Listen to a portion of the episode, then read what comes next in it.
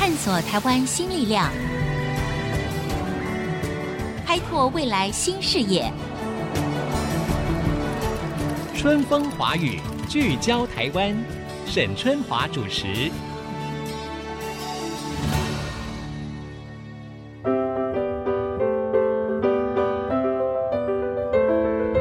大家好，欢迎收听《春风华语》，聚焦台湾。我是节目主持人沈春华。哎呀，暑假期间，不知道您最近呢有没有跟朋友或者是带着孩子到故宫博物院来参观呢？说到了这个故宫博物院呢、我们知道它的历史文物的典藏是相当丰富的。但是如何拉近跟民众的距离，如何活化这些古文物，让社会大众甚至是更多的国际友人更能够体会欣赏东方文物之美，这就是故宫近几年来的挑战跟努力了。那比如说呢，最近啊，故宫跟交通大学呢有一个数位典藏的一个合作案，哈，就将这个文物跟科技呢做了一个结合。今天呢，在我们节目当中呢，我们要介绍另外一个也是表现非常优异的一个案例，这是位时装设计师，他呢就将故宫文物的特色啊，借由他的服装设计，然后呢登上了纽约时装周，还有包括像巴黎时装周、东京时装周等等的，到底，如何将东方的呃文物艺术穿上身呢？欢迎这位台湾走向国际的服装设计师周玉莹。玉莹你好，沈姐好，大家好。OK，好，今天要来谈一谈他如何将东西方的美把它融合在一起，而且如何将我们觉得说哇是那种好像非常高端艺术品的东西穿上我们的时尚，穿在我们的身上啊，这应该是一个很大的挑战。那玉颖，因为你你是福大织品系毕业，对不对？对。然后后来你去了米兰，对，在米兰念的服装设计硕士。你是很小就知道你要成为一个服装设计师啊？应该是，大概在我国中的时候，哦、那时候还是填鸭教育，那个时候、啊、我每一天其实最开心就是有一个周六吧，可以穿便服的时候。啊。那那时候我就会特别知道我当天要穿什么，但是那时候就会把妈妈买给我的衣服，嗯嗯，然后自己去改造。所以我那时候就特别对这方面有兴趣。妈妈也支持你吗？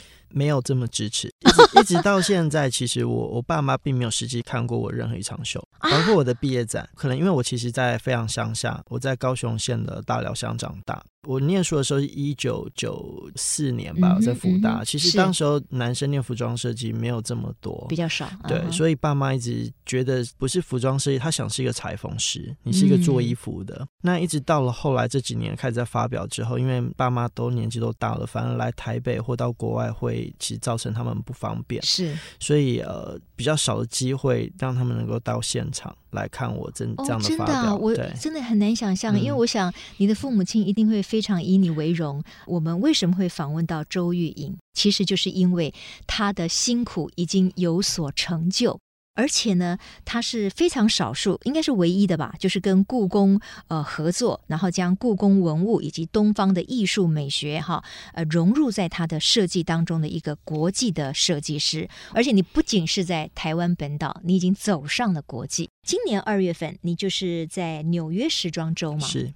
我刚才看了他在纽约时装周推出的衣服，平常讲我都觉得很骄傲啊，因为很大派，很有特色。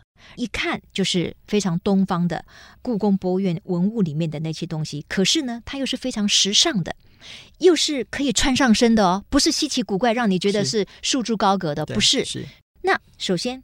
你怎么会跟故宫合作呢？是你找故宫还是故宫找你？这个因缘应该是讲说，在故宫合作之前，我跟史博馆合作，一个是跟常玉，用常玉来当成灵感来源。啊、哦，我去看过史博馆这个展常玉的画，非常棒。对，刚好他也是逝世五十周年，那史博馆给我们这个机会，我们就是跟史博馆一起合作，所以第一次走上纽约时光官方的时装周是跟常玉这个合作，大家很喜欢。那你是怎么合作呢？你把常玉的画放在你的衣服上，还是什么？对，是这是一部分。之外，我们还把常玉他整个生活的，应该讲说，当时用了他的形、灵、魂三个方面然后当成设计灵感。嗯，那回来之后，故宫这边的文创科这边呢，其实觉得，哎，这是一个不错的合作。那故宫有没有机会，也是这个模式密切的？对，然后有别于史博馆这样子，是单纯呃只有服装秀。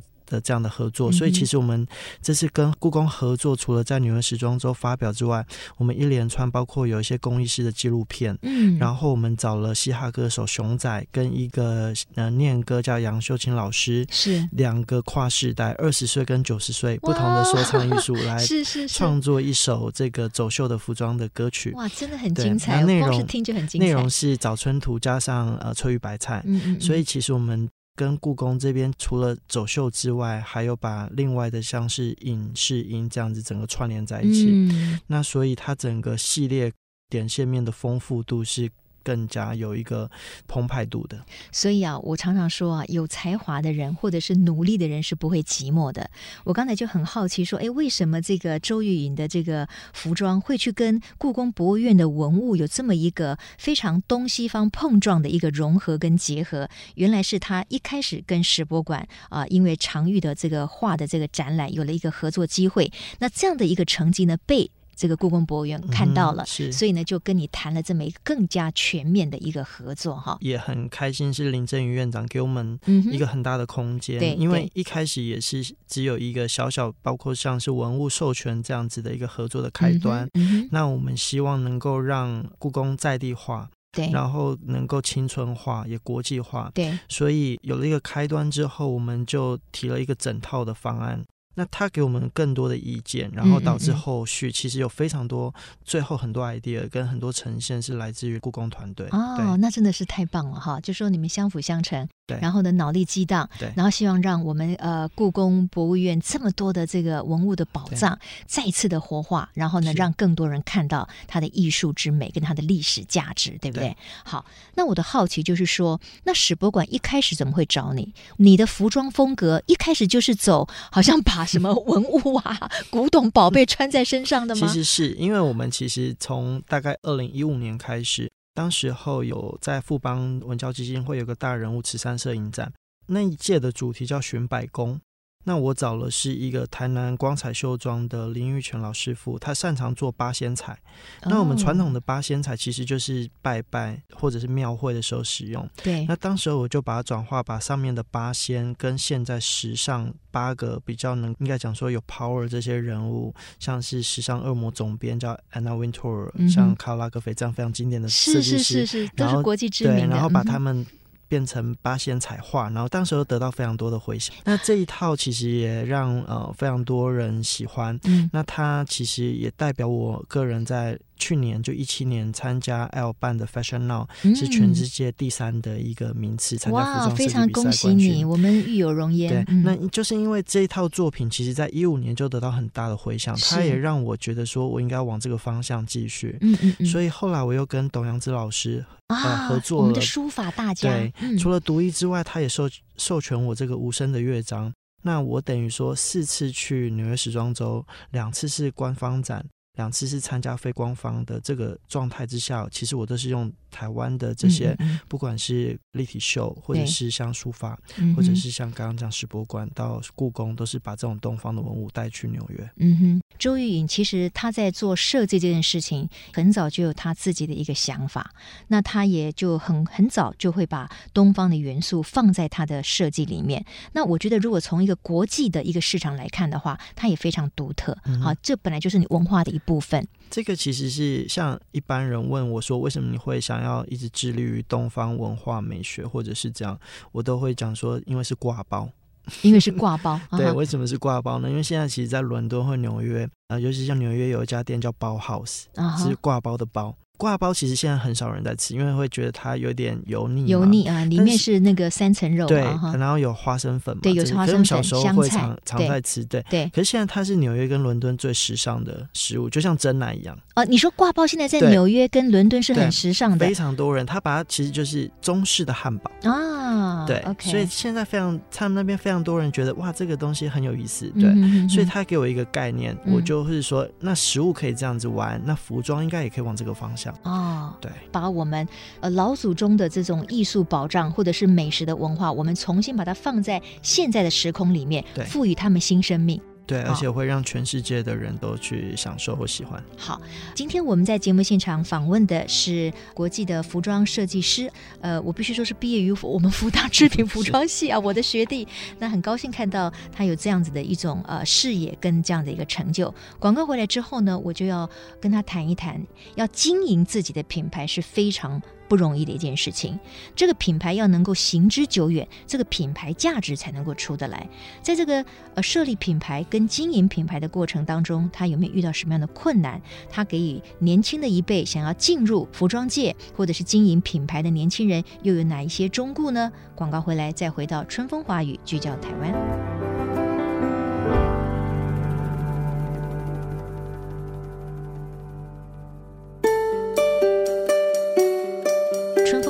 聚焦台湾，今天为您访问的是服装设计师周玉颖。她最近这几年呢，包括跟历史博物馆，尤其是跟故宫博物院做了全面的这个合作，将可能大家认为是束之高阁的这些古文物呢，把它再度的活化，运用在时尚的产业里面。那我刚才呢，呃，欣赏了几幅他在今年纽约时装周的这个作品，我也觉得非常的棒啊，因为他，我我认为他是有国际大师的那种 澎湃的这种气度。尤其他并不是就是直接把故宫的一幅画或者是一个书法硬生生的，就是放在衣服上去。事实上呢，周玉颖他还找了五位国宝级的工艺师啊，再度的再把这个艺术的表现方式呢，做了一种转接转换啊，那就更有意思了。那有才华的服装设计师，其实在国际间当然有不少，可是能够真正成功的而且持续性的经营一个品牌，才是一个非常大的挑战。那玉莹，我知道你有一个服装品牌，在台湾叫做 Just in Case，是。那那在国外叫什么呢？Just in Double X。Just in Double X，为什么在国外也不叫 Just in Case 就好了？其实就是被注册掉。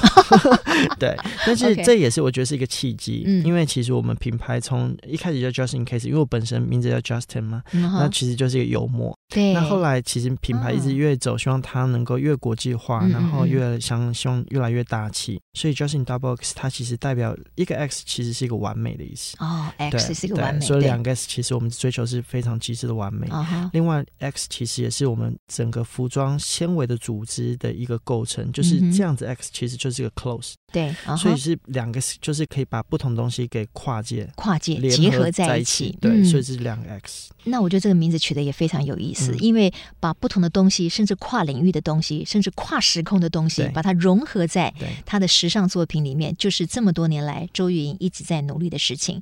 那我知道你还把一些书法大家的书法放在你的衣服上，比如说像是呃。王羲之的《快雪时晴帖》，对，然后跟颜真卿的祭侄文稿，这个其实都是我觉得非常喜欢，尤其是颜真卿的祭侄文稿，虽然它的内容是比较稍微哀伤的，但是它很多地方因为太过哀伤，在写的时候很多地方是涂改的，嗯，就像一个写个错字涂改，嗯、然后直接画圈或者直接把它打叉。我特别用了很多的是这一段涂改的关于涂改的地方，当成我整个设计的内容。因为就像小时候，其实我们写书法很难有这样子错了就是换一张，能够被保留千年。这种涂改我觉得是很困难的，对对对，然后我也觉得相当的有意思。而且你不觉得吗？它某一个程度也反映了人生。我们常常一个字没有写好，我们也希望涂改，对不对？对。那人生有一些东西，你涂改之后，哎，你可能又有一个新的机会。那有的时候你可能放任那个错误在那边，可能那个错误也会跟着你一辈子啊。所以我觉得是一个非常有意思的，嗯、从艺术当中我们得到的一些哲学生活上面的一些领悟。那我看啊，因为我们是广播节目，不过我觉得那更赋予我们的听众一个想象的空间哈。比如说，我看到他一个作品哈，一个女生非常高挑的模特儿，那她外面呢有点像是呃龙袍的那种黄色啊，就很神气啊，对不对？然后材质是比较轻薄的，可是里面呢是一件长袖的类似像帽 T 的东西。这件红色的帽 T 呢，中间就写了一个神，就是神气的神啊，这个神采飞扬的神哈，也是这个天神的神哈。可以给神仙看一下我的手啊，这有故事的，真的耶！好，你看我问对题目了，为什么你你？对这个神特别有这其实是呃，乾隆收集他的字画里面，它的等级分成四品，嗯哼，最高是神品啊，第二是妙品，妙，第三等级女少的妙，对，第三等级是能能力的能能力的能能品，最后是异品，嗯，所以我们常说梦幻一品只是第四个，第四个等级。对，那神品能够被它取为神品的，基本上只有大概两三个。对，那就是顶尖的顶尖了啦，对不对？像是快雪时晴帖哦。对，那神这个字其实对我来讲很有意思，像现现在小孩子。在留言会写神回，对对对，神回答，或神回答，神手，对对对，所以我觉得这是一个跨时代的一个字。在那个时候，我们讲的是很棒的东西。这个时代，我们也是在用这个字。所以，其实这整个系列我在讲的其实是与神同行，因为距今才能会神。你讲的是韩国的那部片子，对，因为有一点这样，因为距今才能会神，所以这个很有意思。这个成语，你要把。精神够专注，你就会出神了，你就可以做到真的神一般的等级的作品。啊、哇，你讲的太好了！对，神这个字就把所有整个系列我想表达就贯通在一起。通了。哎，我觉得这个字哈，对于这个周云有特别的意义，尤其是他说了，嗯、当你对一件事情非常专注的时候，你就会出神了。对，然后你就会真正做到神级的作品了。嗯、只有在那个非常纯净而极致的世界里面，你才有办法发挥到你个人的这种艺术创作的极致。对所以他对于神这个。字啊，他不但把它放在他的衣服上面，他也把“神”这个字呢刺青在他的手背上面哈。对哦，有一件我也觉得很棒，就是你把郎世宁的画，就是整个的印在一个模特儿，类似像一个比较大的长版的外套上面啊。很好看哎，这个这个你怎么会这样设计？朗世尼其实他就是最早期中西合并的代表，嗯，因为他是意大利人，意大利人，那他构图的方式比较像是西方的绘画界的构图，嗯哼，可是他的这些大家讲说他的细节的描绘，又用工笔的细节在描绘，对，所以他对我来讲是一个非常好的一个呃创作的范例。嗯，那当然我就是希望能够把他的整个这样子的画面直接转化在服装上面。其实那个衣服蛮有意思，是我用了两只鹤。但是鹤的头发的部分，我们用了这个人造的兔毛去把它的头发缝了两球兔毛，所以那个鹤的头发是立体，是立体出来的。对，所以其实蛮有意思的。所以那两只鹤是加上去的，整幅画其实都是他画的，对，只是鹤的头发我们另外再加。但是因为这件衣服的整个的上半身其实是留白的部分比较多，是那个地方就我们重新再把它调整它的比例了。对，我认为这个调整的非常好，因为你如果整幅画就是塞得满满的，哎，这样就不好看了哈。好，好那我们提到了，就是说创造这个品牌，在你经营这个品牌的过程当中，国外比较困难还是台湾比较困难？其实我觉得在台湾比较困难。对，为什么呢？我们的品牌 DNA 其实讲的是越在地越国际，嗯、那一切是从台湾这方面出发。但是就像如同上一节我们讲到挂包这件事情，很多我们很熟悉的，我们反而忽略。嗯、所以一开始我们在几年前还没有去纽约发表之前，我们就一直是在做所谓用东方的文化来做成一个出发点。嗯、但是当时候比较没有立刻引起到非常大的共鸣。嗯、那反倒是我们到了国际之后，呃，受到许多外面的认可，嗯，我们透过这样的音量、声量，再把它回来到台湾，反而比较多人开始去注意到这一块是设计，对。OK，好，所以反而在台湾，你要去说服大家再重新去接受可能老东西，或者是本来你就很熟悉的东西，而且是跟时尚结合，这件事情反而是需要一点力道。那在国外呢，他们的接受度反而是更容易的吗？是的，我我第一次去，其实我印象很深刻，他们就。很多编辑到后台特别来跟我鼓励说，尤其我们在纽约这个比较商业的都市，他说我在这边七年的编辑，我从来没有看过这种东西。Yeah, 第一个是工艺，第二个是这个东方元素，但又不是你传统的呃刺龙赤虎啊那些东西绣花的东西，他觉得很有意思。嗯、那这一次我们跟故宫这一系列发表，其实立刻就 USA Today 他们就报道，他说、嗯、呃 Just in Case 带来一个传未预期的元素，然后放在街头服装里面。对。那这也是给我们一个鼓舞，比如说这条道路，呃，我相信我走起来更坚定。呀，那很棒啊！嗯、就说如果在国外的经营的话，它是已经是有获利了吗？应该讲说，我们整个品牌呢，在国外接单接的比台湾多是没错。可是台湾因为品牌出来的外溢效果而得到的其他相关的合作案子，比如说跟故宫合作，对不对？对，或者是其他像制服，uh huh. 我们其他的制服的案子，或跟我们有设计其他，包括像是饭店，对，或其他品牌的不同的跨界合作案子，外溢的效果是强过于服装销售本身。嗯、OK，所以你的意思就两边都赚钱就对了。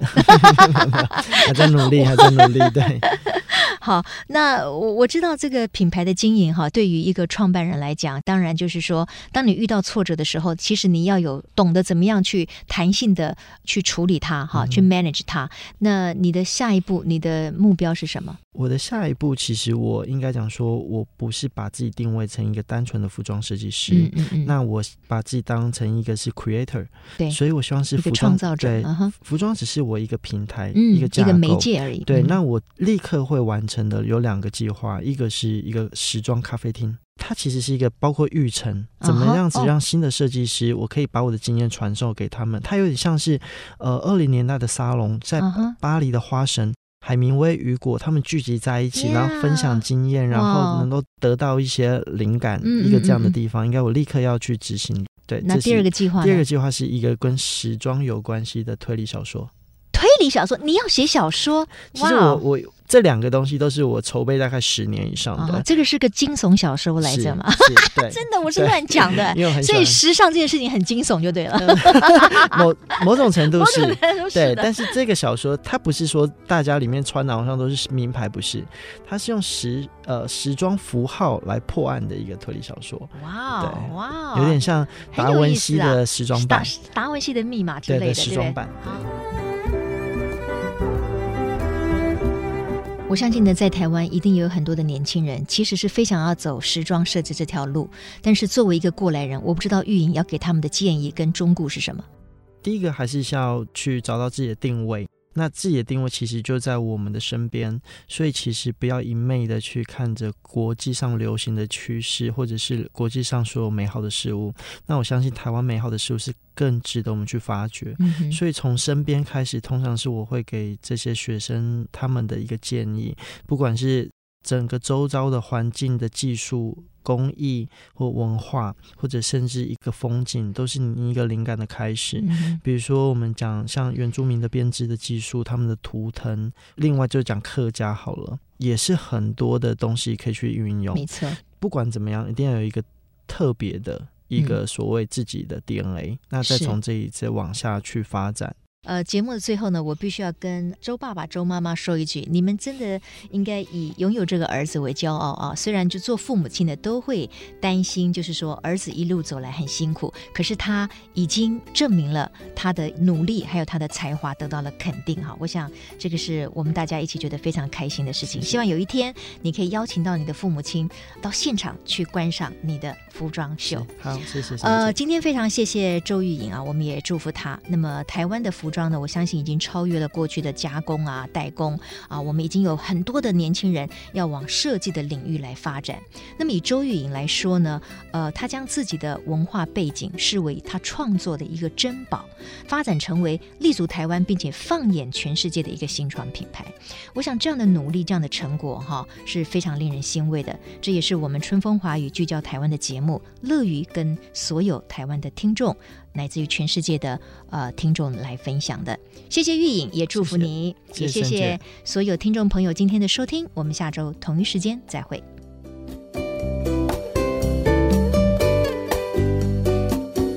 本节目由世界先进机体电路赞助播出，探索真相，开拓未来。世界先进机体电路与您一起聚焦台湾。